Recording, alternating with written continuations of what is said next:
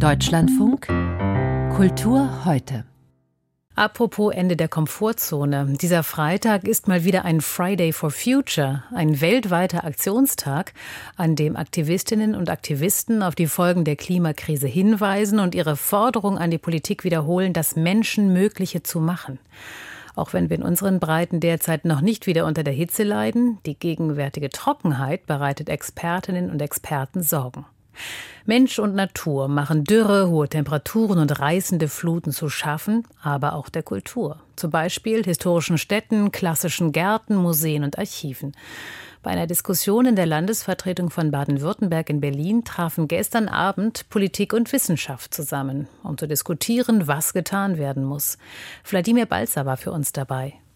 Man könnte denken, wenn ein Umweltthema in der Landesvertretung Baden-Württemberg aufgerufen wird, dann wäre das ein Heimspiel mit einem grünen Ministerpräsidenten. Aber dem ist nicht so. Er hatte die grüne Kunstministerin Petra Olschowski vorgeschickt und sie musste sich einiges anhören. Nicht alles, was an der Politik kritisiert wurde, ging auf ihr Konto, aber der Unmut in der Kultur- und Wissenschaftsszene in Sachen Klimakrise ist offensichtlich groß.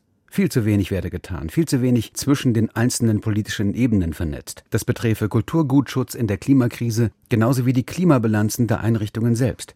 Beides sei noch immer ein Randthema in der Politik. Landesministerin Olschowski versprach, davon vieles mitzunehmen, aber spielte den Ball auch zurück. Es gab schon bis vor kurzem auch noch Zeiten, wo manchmal, wenn Kolleginnen und Kollegen von Museen zu uns kommen und sagen, sie stellen sich die und die Ausstellung vor, dafür brauchen sie so und so viel Geld, weil man gesagt hat, oh, kann man nicht mal gucken, müsste es wirklich alles anreisen und müssen wir wirklich schon wieder eine neue Szenografie machen und können wir nicht mal gucken, ob wir was verwenden können, dann war das eigentlich absolut unsachgemäß und schwierig, überhaupt so einen Satz in den Mund zu nehmen. Daran hat sich was geändert. Womit Petra Olschowski auch die jüngere Generation von Museumsmachern meinte, die deutlich mehr auf Klima Klimaschutz bei Kulturprojekten achten würden.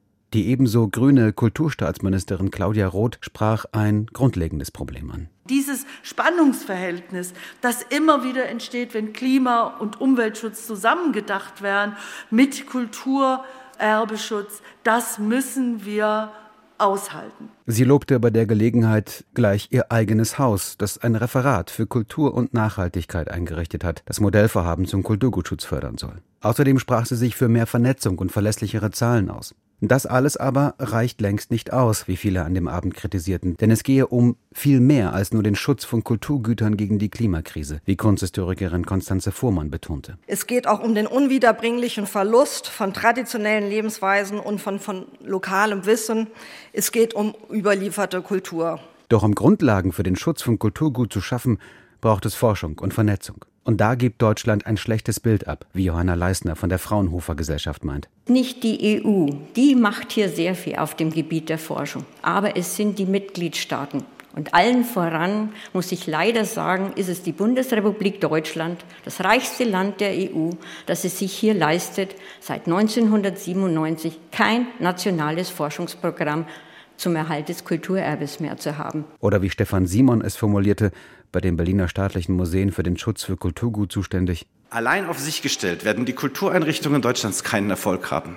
Reden Sie mit der Forschung, forderten er und Johanna Leisner die Politik auf. Schaffen Sie mehr Jobs im Bereich Kulturgutschutz. Helfen Sie bei entsprechenden Studiengängen und Stipendien. Die nächste forschenden Generation will, wie es hieß, aber ihr würden die Wege verbaut. Aber auch, es brauche mehr Abstimmung zwischen Ministerien und Institutionen.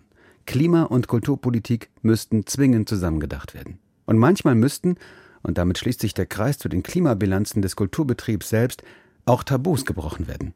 Stefan Simon, selbst bei den staatlichen Museen, hält den ambitionierten Bau des Berliner Museums der Moderne für falsch, weil zu schädlich fürs Klima. Ich kann mir einfach nicht vorstellen, wieso wir gerade heute das klimafeindlichste Museum unserer Geschichte bauen müssen. Ich kann es mir nicht vorstellen. Ein Problem sind natürlich die langen Vorbereitungs- und Laufzeiten, die sich nicht an dem Momentum der Klimakrise ausrichten. Der Ideenwettbewerb war 2015, der Baubeginn war 2021, die Fertigstellung 2026. Dabei wäre nach meiner Überzeugung das beste Museum, was man heute in Deutschland bauen kann, das Museum, das man nicht baut. Kluge Worte. Gestern Abend gesprochen in der Landesvertretung Baden-Württemberg in Berlin. Politik und Kultur diskutierten über die Auswirkungen der Klimakrise.